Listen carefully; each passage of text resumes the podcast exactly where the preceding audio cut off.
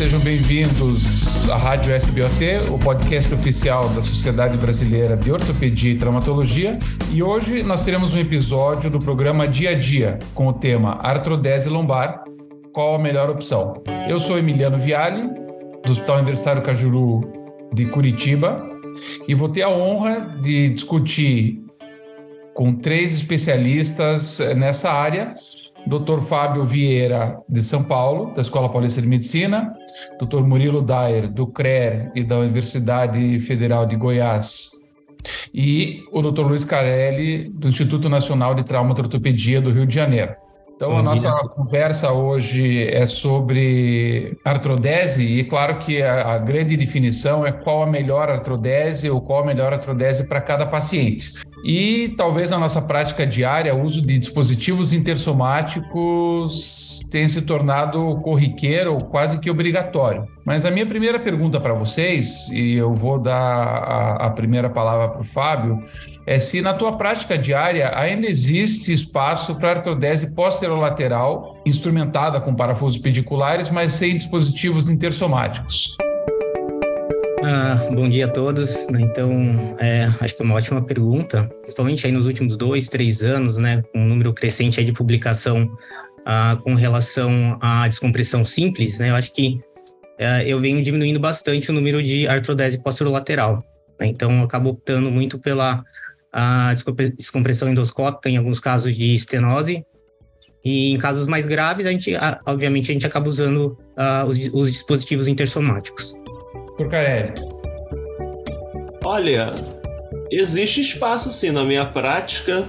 A gente sabe que não é um método que tem uma taxa de consolidação elevada, pode gerar aí uma pseudoartrose em torno de 30% dos casos, mas foi muito utilizada nos primórdios, né?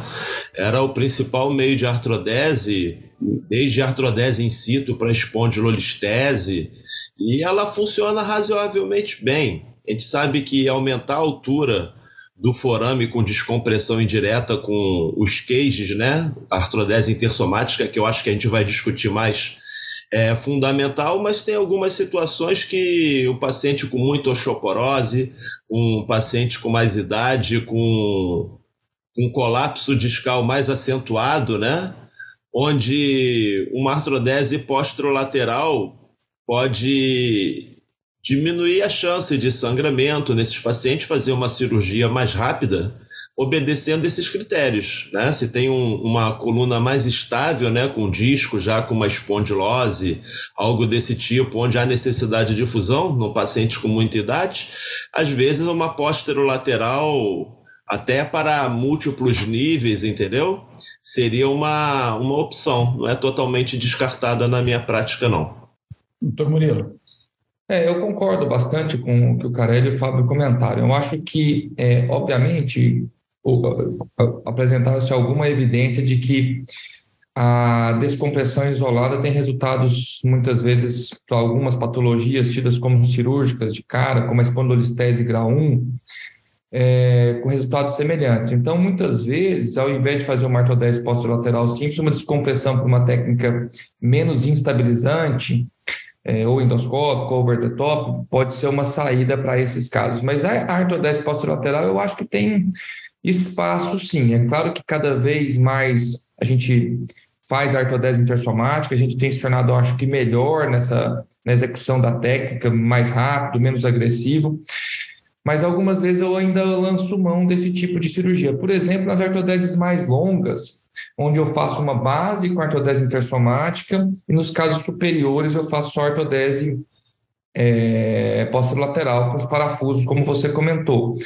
Eu acho que a junção lombosacra é uma região que você tem um índice de pseudartrose mais alto, principalmente artrodese um pouco mais longas. Então, você fazer uma base sólida ali é importante, muitas vezes a utilização de cage deve ajudar. Mas nas artrodeses mais longas, eu acho que nos níveis superiores pode ser também um, um caso aí para artrodese lateral isolada. Uma vez que a gente é, tem exemplos também, não é? Poucas vezes você vai operar uma escoliose lombar de um adolescente e vai fazer artrodese intersomática para esses, esses casos, né? Claro que na maioria das vezes você não inclui a junção lombosacra, mas são exemplos onde a técnica cirúrgica, muitas vezes, a exposição mais extensa das osteotomias, permitem uma consolidação melhor. Mas, na grande verdade, o uso de dispositivos intersomáticos, principalmente por via posterior, é o dia a dia do cirurgião de coluna é, em várias especialidades. E nós sabemos que esses dispositivos, essa artrodese intersomática, ela começou com enxertos, com resultados questionáveis, passou para a técnica é, pela linha média, né, ou pela ou inserção de queijos mediais, com o PLIF, onde eram colocados primeiramente um queijo, depois dois queijos, e a evolução natural disso foi uma técnica mais oblíqua por via posterior, com a inserção de um queijo. E eu queria aproveitar e perguntar para o Fábio, como é que você decide pelo uso de um queijo tipo Cliff? Quais seriam as principais vantagens na tua prática diária e algumas limitações, Fábio, do queijo tipo Cliff eh, em relação às outras técnicas de artrodese intersomática. Perfeito. Então, ah, pensando aí no, no TILIF, no PILIF, né, eles são os precursores aí de todas as inter, intersomáticas, né? Então, é, eles têm que eles têm que estar no arsenal aí de qualquer cirurgião de coluna, né? Então, a, realização e a, e a técnica tem que ser aí bem uh, bem é, realizada, né? Então, o TILIF, ele tem algumas vantagens, né? Para mim, a principal, a principal dela é você conseguir usar a, a mesma via para fazer tanto a descompressão né, das estruturas como a colocação do cage e a, e a passagem dos parafusos, né? Então, é, você não precisa de um, de um, cirurgião de acesso, né? Que normalmente a, as, as, outras técnicas acabam a, precisando, precisando de um cirurgião de, de acesso. E uma outra vantagem importante é você conseguir fazer a descompressão direta aí do, do forame, né? Uma vez que a gente faz a remoção da faceta, isso, ah, principalmente pacientes com estenose é, foraminal mais grave, isso é, é muito importante, né? Ah, pensando nas limitações da, da, técnica, né? Uma coisa que a gente ah, tem que estar em mente que a, o TILIF ele é feito aí só pela é, por um lado, né? Unilateral. Então isso faz com que a gente não consiga remover uma uma grande quantidade de material de disco, né? Então isso ah, muitos estudos já mostraram aí que quando você tem uma, uma um remanescente de disco, né, isso atrapalha a artrodese, né? Ah, outra limitação muito importante aí do, do TILIF é com relação a, ao ganho da altura do disco, né? Então, nas técnicas anteriores você consegue colocar um queijo muito maior, né? E já no TILIF a gente não tem essa possibilidade, né? Então, com isso a gente não consegue aí a ah, restabelecer a lordose corretamente, né? Em alguns casos, e também não consegue ganhar um balanço sagital ah, correto, né? Então, corrigir o, o, o desequilíbrio sagital. Uma última pergunta para você, antes de passar para outros tópicos. Em relação à taxa de consolidação, você fica satisfeito com a imagem da consolidação que você tem no Cliff? Essa seria uma pergunta. E a segunda, você coloca enxerto dentro do cage, anterior ao cage, posterior ao cage, ou aonde cabe enxertos. Sim. Ah, então, também é uma coisa importante, né? E a gente sabe que, principalmente no TILIF, nem todos os casos ah, com a, a, imagem de não consolidação não, não tem um, uma, um reflexo no, numa qualidade clínica do paciente, né? Então, ah, mesmo em alguns casos que a gente não tem aquela imagem nítida de consolidação, a gente sabe ah, que o paciente tem evolui muito bem e com uma melhora importante dos sintomas, né? Ah, com relação ao, ao enxerto, né? Eu acabo fazendo ah, o enxerto anterior ao cage e dentro do cage, né? Sempre tentando usar o máximo de enxerto autólogo do paciente, né? Eu, eu tento sempre minimizar o uso de, de outros tipos de enxerto. Perfeito, muito obrigado. Na, uma outra técnica que ganhou grande é, uso e, e, grande popularidade foi do uso de queijos laterais principalmente para os pacientes de mais idade, que tinham deformidades degenerativas e que precisavam de um ganho de alinhamento, tanto no plano coronal quanto no plano sagital. Queria ouvir do Dr. Murilo Dyer um pouco da experiência dele com queijos laterais e uma comparação, Murilo, se você puder fazer, entre a tua experiência com o Cliff, né, com o queijo posterior e com os queijos laterais. Sem se preocupar se ele é anterior a pessoas ou posterior a pessoas. Acho que isso pode ser uma uma conversa à parte. É, a, a, abordagem lateral, né, anterior, lateral, eu acho que ela tem algumas vantagens. É, uma delas é você pegar um caminho livre, né? Muitas vezes pode ser utilizado para algumas revisões É, por exemplo, essa semana eu operei um paciente que tinha uma artrodese posterolateral de um outro colega há 10 anos e fez uma pseudartrose. Então, a cirurgia com abordagem lateral foi extremamente rápida, eficiente, porque pegou-se um caminho totalmente é, virgem e o paciente não tinha sido colocado o cage porque teve lesão de dura, sangramento. Então, se você fosse mexer ali no nível da pseudartrose, realmente a chance de uma cirurgia um pouco maior seria bem grande. Então, assim, a abordagem lateral permite uma colocação de cages que tem uma, um footprint, né, um, um tamanho muito superior às técnicas posteriores, tanto o TLIF quanto o PLIF. Permite que você consiga fazer uma dissectomia mais ampla e muitas vezes também é, permite que você não lese toda a musculatura paravertebral que é importante ali na estabilização daquele segmento. No entanto, também tem as desvantagens, né? Que você termina tendo que botar o paciente numa posição lateral. Hoje em dia a gente tem feito a cirurgia é, com paciente em decúbito lateral, a instrumentação com paciente em decúbito lateral. Hoje em dia já existem cirurgiões fazendo a própria técnica lateral com paciente na posição prona, na posição decúbito ventral, mas não deixa de ser duas abordagens à coluna. Você abordar lateral o paciente e algumas vezes precisar de mudar a posição do paciente. E outras coisas é a, o plexo lombar, né, que ele fica ali na via de acesso, isso pode ser minimizado pela técnica anterior ou pessoas, mas aí você também começa a ter as estruturas vasculares e isso pode trazer algumas complicações que não são vistas na via posterior. A grande questão, Emiliano, que eu acho, é que não existe uma melhor ou pior técnica. Eu acho que cada vez mais, na minha prática, que mudou muito nos últimos, vamos dizer assim, nos últimos três anos, eu acho, é que eu vejo cada vez mais a anatomia daquele paciente em peculiar para saber que técnica eu vou utilizar. É, muitos falam que o Alif é muito bom para L5, S1, que o Tilif para 4, 5 e o lateral para 3, para 3, 4 para cima, né? Mas eu acho que muitas vezes a anatomia do paciente é importante. Então, se o paciente tem um psoas um pouco mais interiorizado, eu termino que acho que é um nível que você tem mais chance de complicação é, que tem mais dificuldade de, de colocar o seu queijo e o seu marcador na posição adequada na cirurgia lateral. Então, eu termino dando preferência para uma via posterior. No entanto, o nível 4-5, que tem uma anatomia habitual, com pessoas mais posteriorizadas, você consegue inclusive ver o plexo lombar mais posteriorizado, eu já entro para fazer o, o, lateral sem tanta preocupação, é, geralmente com bons resultados. Eu acho que cada vez mais é importante a gente avaliar a anatomia do paciente, aprender a olhar a ressonância magnética, que eu acho que é um exame que ajuda bastante, não só a coluna, mas também o que está ao redor da coluna, os vasos, os, os pessoas, e a partir disso a gente definir a melhor técnica para cada paciente. Isso é o que tem me, me norteado aí. Mas como vantagem da técnica lateral, eu acho que é um queijo mais robusto, uma possibilidade de você fazer uma lordose, vamos dizer assim, mais fácil, no entanto, o TILIF é uma técnica que consegue dar lordose também, eu acho que se você fizer um bom TILIF, você consegue promover a lordose, eu acho que isso já está bem estabelecido também. É, eu acho que a minha mensagem seria essa: cada caso, um caso realmente. E cada vez mais a, a, a variedade de técnicas permite a gente ter várias ferramentas para cada paciente. Deixa eu colocar um exemplo prático, então, para o nosso ouvinte aqui.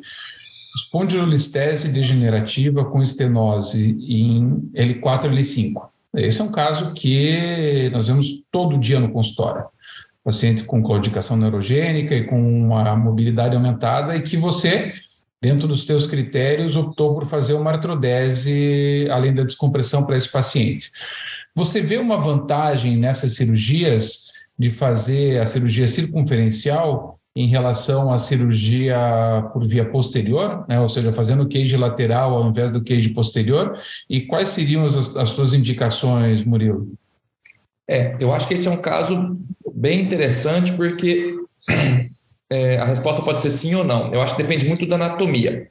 por exemplo, se eu ver que a anatomia do pessoas dela é bem favorável, que ela tem um disco baixo e com, a, com o ganho de aumento da altura do disco, eu vou melhorar essa listese eu vou conseguir uma descompressão indireta boa, eu acho que é um caso muito bom. Para eu botar esse paciente de lado, coloco o cage pela via lateral e faço a fixação percutânea posterior com o paciente de lado na mesma posição. Eu acho que é uma ótima opção.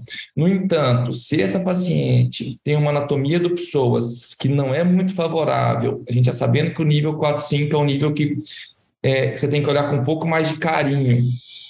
É, e, por exemplo, que a altura do cage já é o, o, que o disco já é alto, aquela listese onde o disco já é alto, onde a descompressão indireta talvez não vai ter tanto resultado, eu já dou preferência para uma via posterior. Ou então, se o paciente tiver alguns critérios que a via que a descompressão indireta não vai ser boa. Por exemplo, tem um cisto facetário, descompressão indireta não é um resultado bom.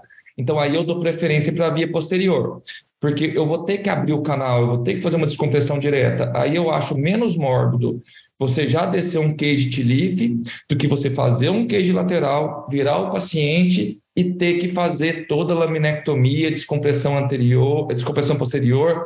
Eu acho que aí a morbidade do T-leaf é menor. Então, é mais ou menos esse o meu raciocínio. Uma, uma última pergunta sobre o cage lateral. Quando você faz essa abordagem, você não tem a laminectomia feita e você não tem o osso autólogo do paciente. Né? A tua opção é tirar enxerto do ilíaco por uma contraincisão, às vezes pela mesma incisão, para preencher o teu cage, ou você utiliza substituto ósseo e qual substituto ósseo você tem encontrado melhores resultados? É, realmente assim é uma desvantagem dessa técnica, né? Quando você vai fazer totalmente pela via lateral. Mano, assim, como é uma, um cage muito robusto, Emiliano, e com quatro parafusos a gente consegue uma fixação bastante é, robusta, eu tenho tido bons resultados utilizando apenas os que é, essas matrizes minerais ósseas sem enxerto do paciente, sem retirar enxerto do paciente. É, em algum momento até tirava de forma percutânea, com tipo trefina, e terminei parando e, e, meus resultados não mudaram. E já tem uma evidência na literatura que eles funcionam bem, né, essas matrizes minerais ósseos. Então, eu termino utilizando é, nessas técnicas. Na via posterior, eu utilizo apenas o enxerto do paciente. Eu acho que a gente consegue, na via posterior, retirar bastante enxerto de faceta, lâmina, e isso resolve bem a parte do enxerto ósseo. Mas eu acho que por, pela fixação ser robusta e a literatura avalizar, eu tenho feito só essas matrizes minerais. Perfeito, muito obrigado. E a, talvez a terceira opção, que tem, umas, tem características de agressividade cirúrgica maiores, mas que tem maior é, capacidade de controlar o alinhamento e, e, remover discos seja a artrodese por via anterior. Eu queria ouvir do Dr. Carelli as indicações dele na prática para fazer uma abordagem anterior para uma artrodese lombar e principalmente a comparação das, das vantagens e desvantagens dela no segmento L5S1 e no segmento L4L5. Muito boa pergunta. Isso aí, muita gente realmente que não tem uma vivência fica um pouco receoso, né? O cirurgião. E o paciente às vezes se assusta também, né? Tem que passar muita tranquilidade, né? Explicar para o paciente que ele pode achar estranho. Mas se a gente for comparar até com a coluna cervical que a gente faz abordagem anterior, uma cervicotomia anterior, por que não fazer uma, uma via lateral anterolateral, né? Normalmente retroperitoneal, num paciente elegível. Então, antes de tudo, como o Emiliano perguntou, qual seria um candidato bom? Teoricamente, todo paciente você pode fazer o ALIF, né?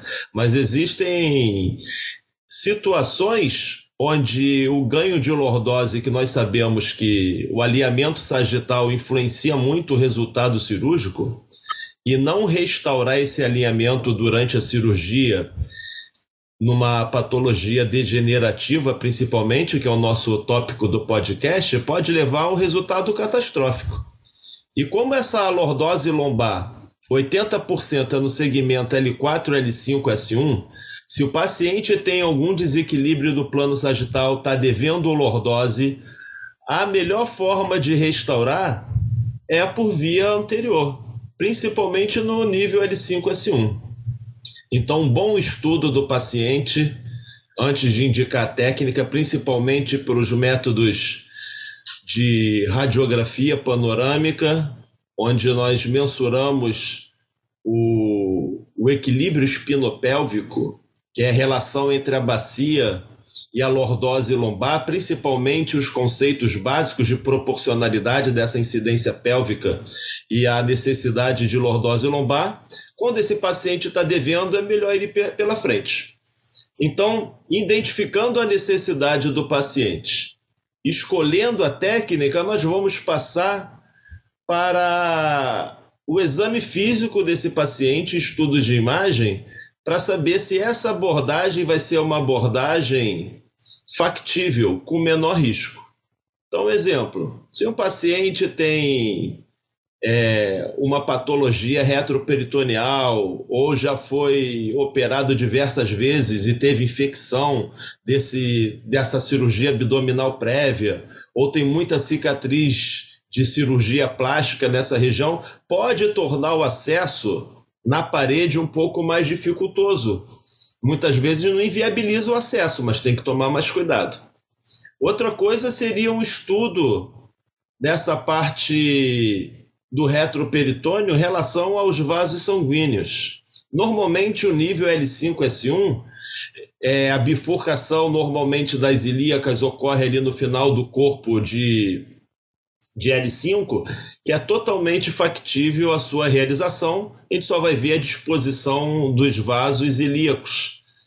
E com uma boa abordagem, seja com um cirurgião treinado, um cirurgião ortopédico de coluna que está habituado a realizar o acesso, como o Emiliano faz muito bem, ou seja com auxílio do, de um cirurgião de acesso, vai ter uma exposição bem ampla onde vai se remover o disco, vai remover o ligamento longitudinal anterior. E nós vamos colocar ali os templates e vamos fazer uma artrodese anterior com um ângulo de lordose. A gente pode discutir um pouco mais para frente a, va a, variabilidade de ganho de lordose com cada técnica. E ter uma artrodese sólida, principalmente desse segmento L5-S1. É, é nesse ponto que precisa, como o Murilo já mencionou aqui, de um ganho de lordose mais significativo.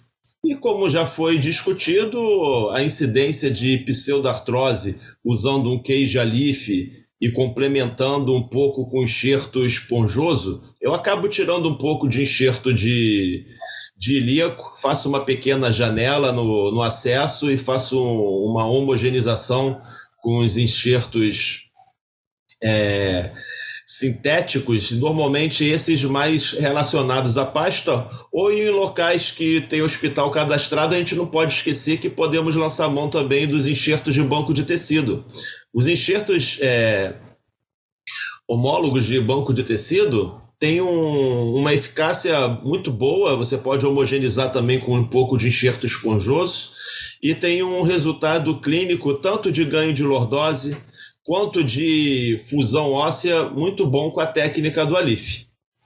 E se nós vamos ter necessidade de estender a quantidade de, de cages, você pode continuar a sua abordagem, mas ir para um, um trabalho lateral a, às ilíacas. Normalmente nós realizamos uma abordagem mais à esquerda, e ali tem um cuidado com entender, não, não somente chamar um cirurgião de acesso, o cirurgião de coluna ele tem que estar tá capacitado para, se o colega da cirurgia de acesso não tiver um, um bom treinamento, identificar os possíveis é, vasos sanguíneos em cada nível de acesso, como segmentares, artéria ilolombar, que durante a sua dissecção pode ocorrer alguma ruptura inadvertida, mas que o trabalho com treinamento vai gerar também uma boa exposição para o nível L4, L5 e até o nível 3, 4.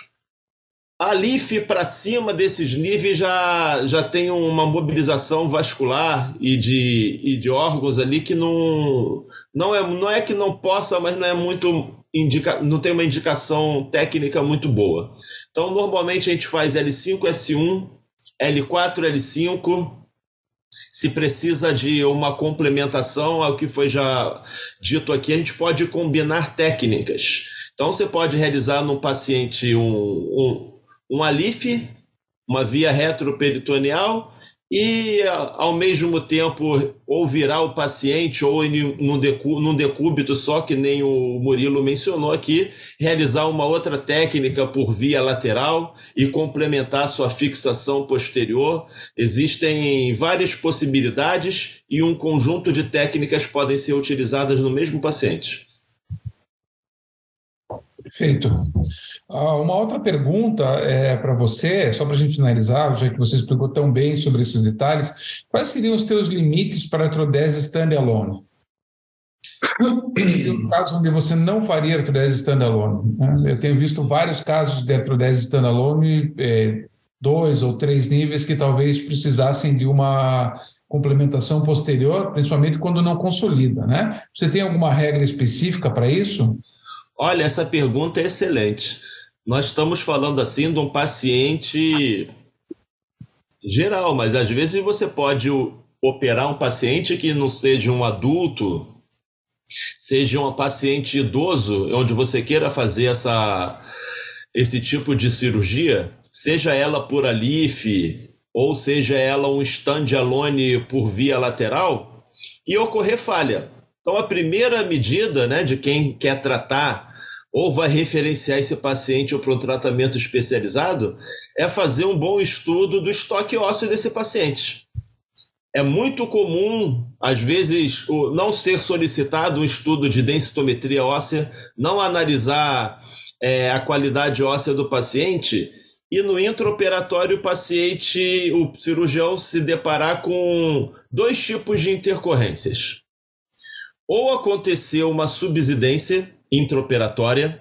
Você vai colocando os, os templates de cage para aumentar a lordose ou para o tamanho do cage e pode acabar machucando a placa subcondral do, do corpo vertebral e ali gerar uma perda de correção, perda de descompressão indireta e comprometer a sua consolidação óssea. Então é mandatório a realização de densitometria óssea, uma análise cautelosa e até postergar a cirurgia, né? patologia degenerativa, se não tiver um déficit neurológico e não puder ser tratada de outra forma, você vai preparar esse paciente. A gente sabe que alguns cages têm dispositivos de fixação adicional.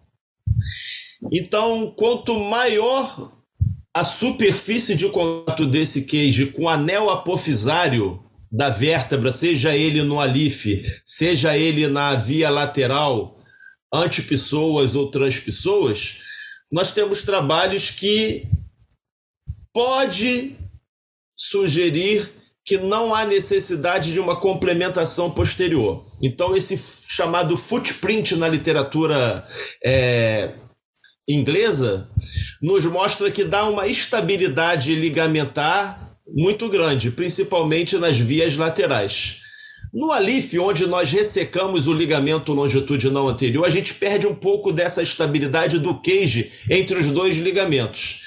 E aí a necessidade de, muitas vezes, colocar o cage com suplementação de fixação, que dependendo do modelo da prótese, nós vamos utilizar parafusos com orifícios através do próprio cage para aumentar esse tipo de estabilidade intrínseca ou uso de âncoras, são os métodos mais utilizados. E aí, quanto mais você utiliza níveis adicionais de fixação, de stand-alone sem suplementação posterior, aumenta um pouco o risco de pseudartrose, mesmo com essa tecnologia mais avançada. Então, um nível, dois níveis com uma boa qualidade óssea, eu acho que dá para realizar uma fusão standalone somente por uma via lateral ou anterior. Perfeito. Ainda nessa, nessa sequência, eu vou perguntar para o Fábio porque nós estamos falando de tecnologias, né? Tecnologia por via posterior, por via lateral, por via anterior, mas no final das contas o que a gente quer é a consolidação do segmento, sem lesar os níveis adjacentes e que esse sistema que nós utilizamos eh, não falhe antes de que nós tenhamos a consolidação óssea. E um dos grandes detalhes é que com a cirurgia minimamente invasiva, alguns dos princípios de consolidação óssea foram se perdendo. Né? Como o Fábio falou bem, né? o preparo da placa vertebral e o preparo do disco, a decorticação do pares interarticulares e das transversas, muitas vezes fica prejudicada. E eu queria um comentário do Fábio justamente sobre isso, né? Até que ponto a cirurgia vai ficar tão pequena que nós não vamos nem observar o osso e não vamos é, trabalhar com a biologia? E como é que você trabalha é, entre ser um, um, um cirurgião é, que segue os conceitos do progresso da cirurgia, né, de ser minimamente invasivo, e tenta respeitar os conceitos tradicionais de decorticação, posicionamento de enxerto e retirada de cartilagem? Ótima pergunta, Emiliano. Ah, é, primeiro, assim, comparando as técnicas, né, principalmente a, a, técnica minimamente invasiva, né, do TILIF e da técnica aberta, né, que eu acho que é uma forma bem da gente pensar nesse um raciocínio aí para isso, né, comparar a técnica aberta clássica com uma minimamente invasiva, né. Ah, a gente já tem muitos estudos, e hoje acho que tem até uma revisão sistemática, meta-análise aí do, do ano passado, comparando a taxa de fusão, né? Então a gente sabe que ah, nesses estudos, quando a técnica é feita corretamente, né, isso a gente tem uma taxa de artrodese ah, bem semelhante entre as técnicas minimamente invasivas e as técnicas abertas, né? Ah, com isso a gente também, a gente tendo a, a, uma lesão menor de tecidos, né? A gente, alguns estudos aí tendem a, a mostrar uma, uma, diminuição aí da, da, da, síndrome do nível adjacente, né? Então, eu acho que as técnicas uh, minimamente invasivas, né? Elas apresentam um resultado bem semelhante aí às técnicas abertas, né? Então, principalmente pensando nas técnicas minimamente invasivas do TILIF, né? A gente tem um, um acesso ali direto através da via de Wiltz, né, pela, a, nas, nas, nas, nos processos transversos, né, isso a gente consegue uma a decorticação muito boa da região e consegue a colocação de enxerto, né? Então, apesar de ser uma técnica, a gente tem uma menor visualização ali das estruturas, né? Por ser uma técnica que você tem um acesso direto ali a essa região, acho que a gente consegue uma ótima artrodese lateral para esses casos. Perfeito, é isso aí. Lembrando que é justamente o objetivo da, de qualquer técnica que nós tenhamos é realmente a artrodese. Muitas vezes o cage está posicionado anteriormente, ele tá, só está dando suporte, permitindo melhor alinhamento e dando mais estabilidade ao segmento. Nós temos visto uma grande quantidade de substitutos ósseos entrarem e saírem do mercado, e hidroxiapatita, corais, cerâmicas, uh, proteínas modificadas. Eu queria ouvir um pouco do Murilo em relação à experiência dele e quando ele utiliza esses substitutos ósseos e, qual seria uh, o uso adequado e correto deles.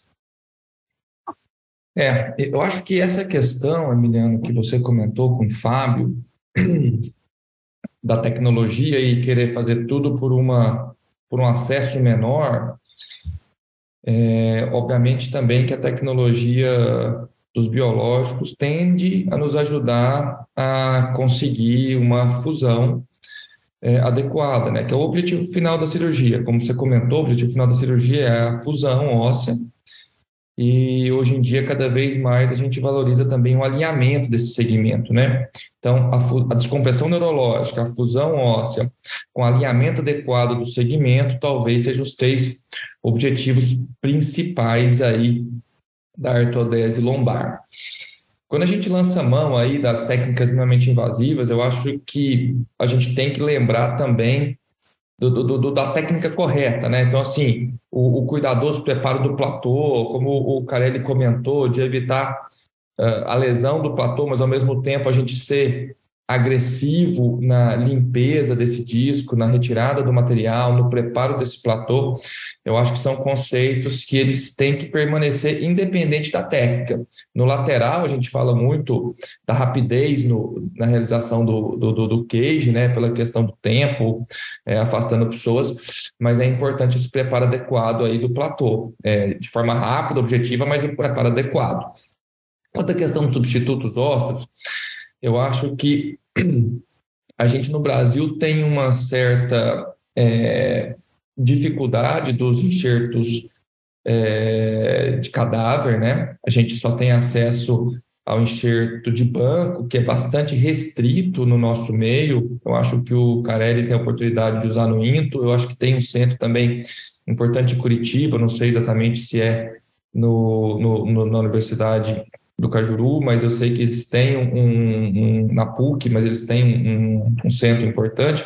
Mas, por exemplo, na minha região, a gente tem muita dificuldade de acesso. Então, o enxerto de cadáver, eu acho que é uma boa opção, ele possui as três é, características, né? Osteocondutora, osteoindutora, osteogênica.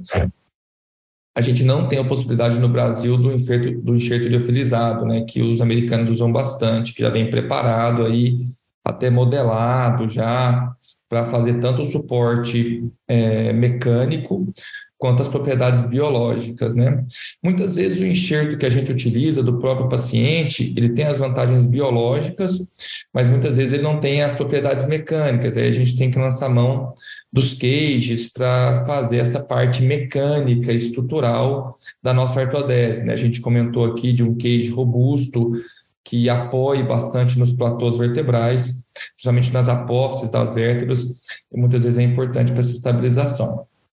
Quanto à questão dos enxertos é, dessas matrizes inorgânicas, é, eu também, como o Carelli comentou, eu tenho utilizado cada vez mais esses enxertos minerais é, em pasta, que têm mostrado bons resultados. Né? Eles têm hoje uma tecnologia que eles promovem maior condutividade e tem alguma evidência na literatura para alguns casos isolados, por exemplo, como essas artrodeses laterais, de resultados semelhantes aí do que com um enxerto autógeno. É, a matriz mineral, a, o BMP, ele tem uma certa controvérsia, né? A gente sabe que foi bastante utilizado aí no passado, o pessoal, os americanos utilizavam de forma bastante restrita, até em crianças, mas com efeito carcinogênico tem cada vez menos sido utilizado, né? E a gente, por uma questão custo e por tudo isso também, utiliza muito pouco aqui no Brasil.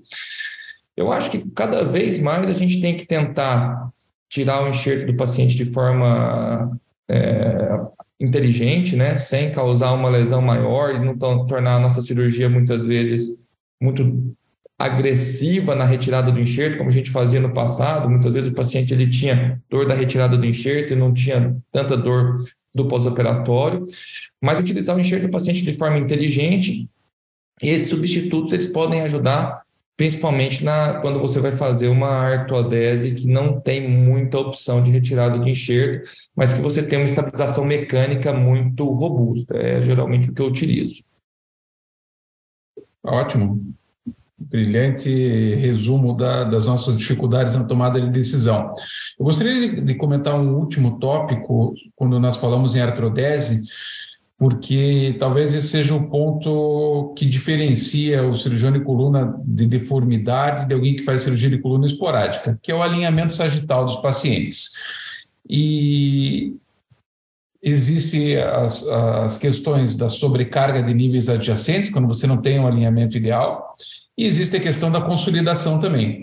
Então, eu queria ouvir o Dr. Carelli justamente como ele utiliza o alinhamento sagital ou a lordose do paciente na coluna lombar para definir a estratégia cirúrgica dele e se isso influencia na decisão de utilizar um queijo anterior, lateral ou posterior. É, essa é uma questão aí fundamental, né? Nós estamos discutindo aqui para um, por um grupo de ortopedistas que militam na área da coluna exclusivamente e também um ortopedista geral que está interessado em saber dos resultados e das melhores indicações para os nossos pacientes. Então, esse chamado decision making do que fazer, ele é importantíssimo. Ele começa no, na avaliação do consultório. Se esse doente tem uma coluna já previamente fusionada ou tem um DIS, uma ossificação difusa, idiopática, ou ele já é operado em múltiplos segmentos, ou tem uma espondilite anquilosante, às vezes em estágio inicial que o diagnóstico não está tão claro, nós devemos optar por estratégias posteriores de osteotomia.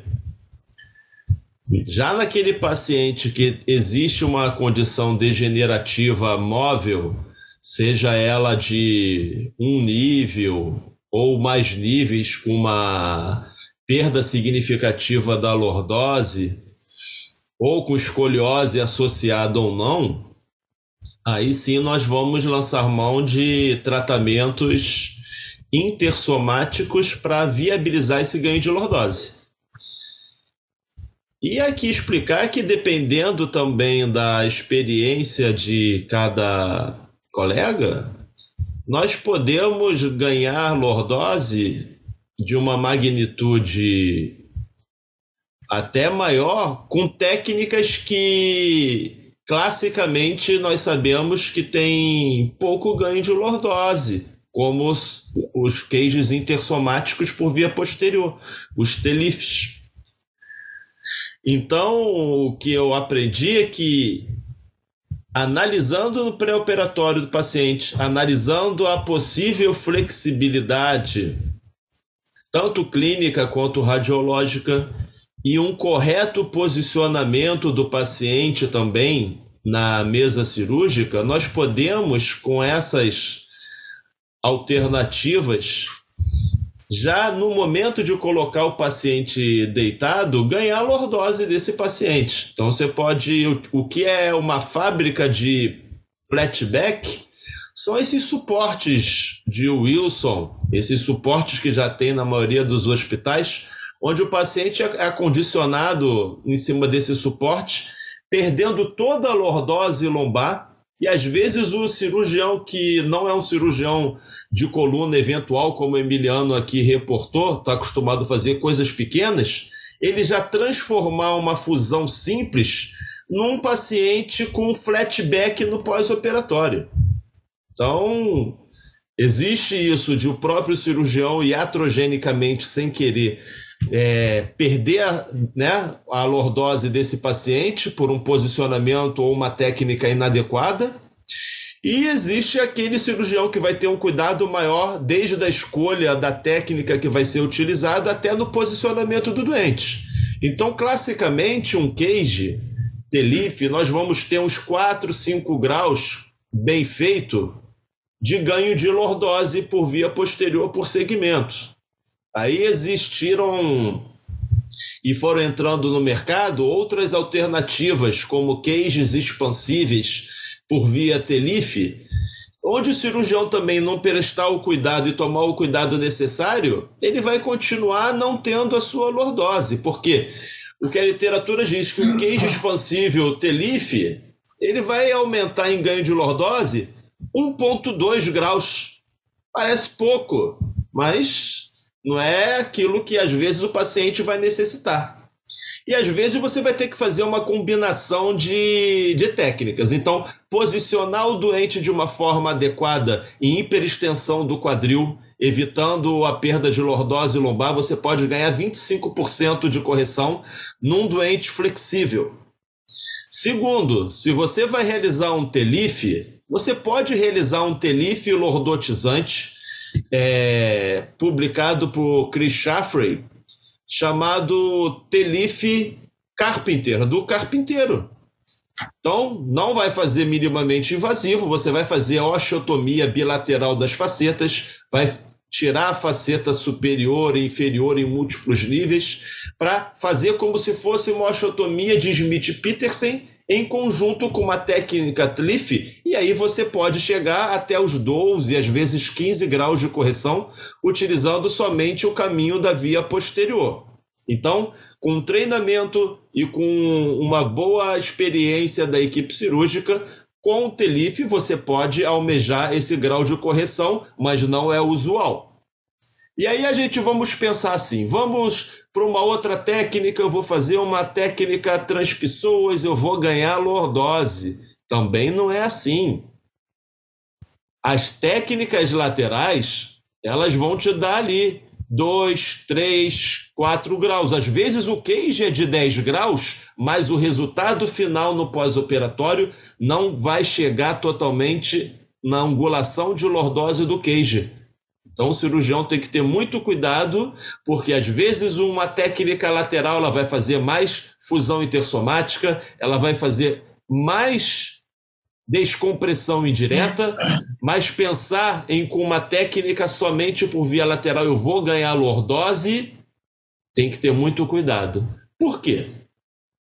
E quando você precisa de ganhar mais lordose no plano sagital, pela via lateral, o, nós temos restritores anatômicos da nossa coluna que precisam ser liberados para que se almeje esse ganho de correção. Um exemplo: se nós vamos querer uma correção por uma via lateral, com queijo transpessoas, nós vamos ter que seccionar o ligamento longitudinal anterior.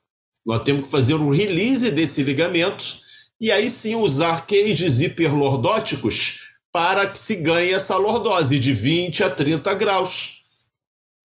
Então não é somente a angulação do cage, é a técnica que o cirurgião vai realizando no procedimento. Então falamos aqui pela via posterior do TELIF, se você associa uma osteotomia de Smith-Petersen, pode ganhar mais lordose. Na via lateral também é o mesmo. Se nós queremos ganhar lordose, nós vamos fazer uma reconstrução colunar anterior, que é com release e aumento progressivo da lordose. Então tem que seccionar o ligamento longitudinal anterior e aí também tem que ter uma experiência já dentro da técnica e um cuidado, porque nós vamos ter que afastar esses vasos grandes retroperitoneais, nós vamos estar ali em nível de bifurcação de ilíaca, nós vamos estar ali em nível de cava, e para não ter um evento catastrófico, tem que ser muito bem executado, sabendo e tendo experiência do que está realizando. E sempre com um stand-by, se você está realizando isso tudo sozinho, com uma equipe vascular. Então, são cirurgias elegantes, na maioria das vezes elas funcionam muito bem, mas também não podem ser feitas em qualquer ambiente hospitalar.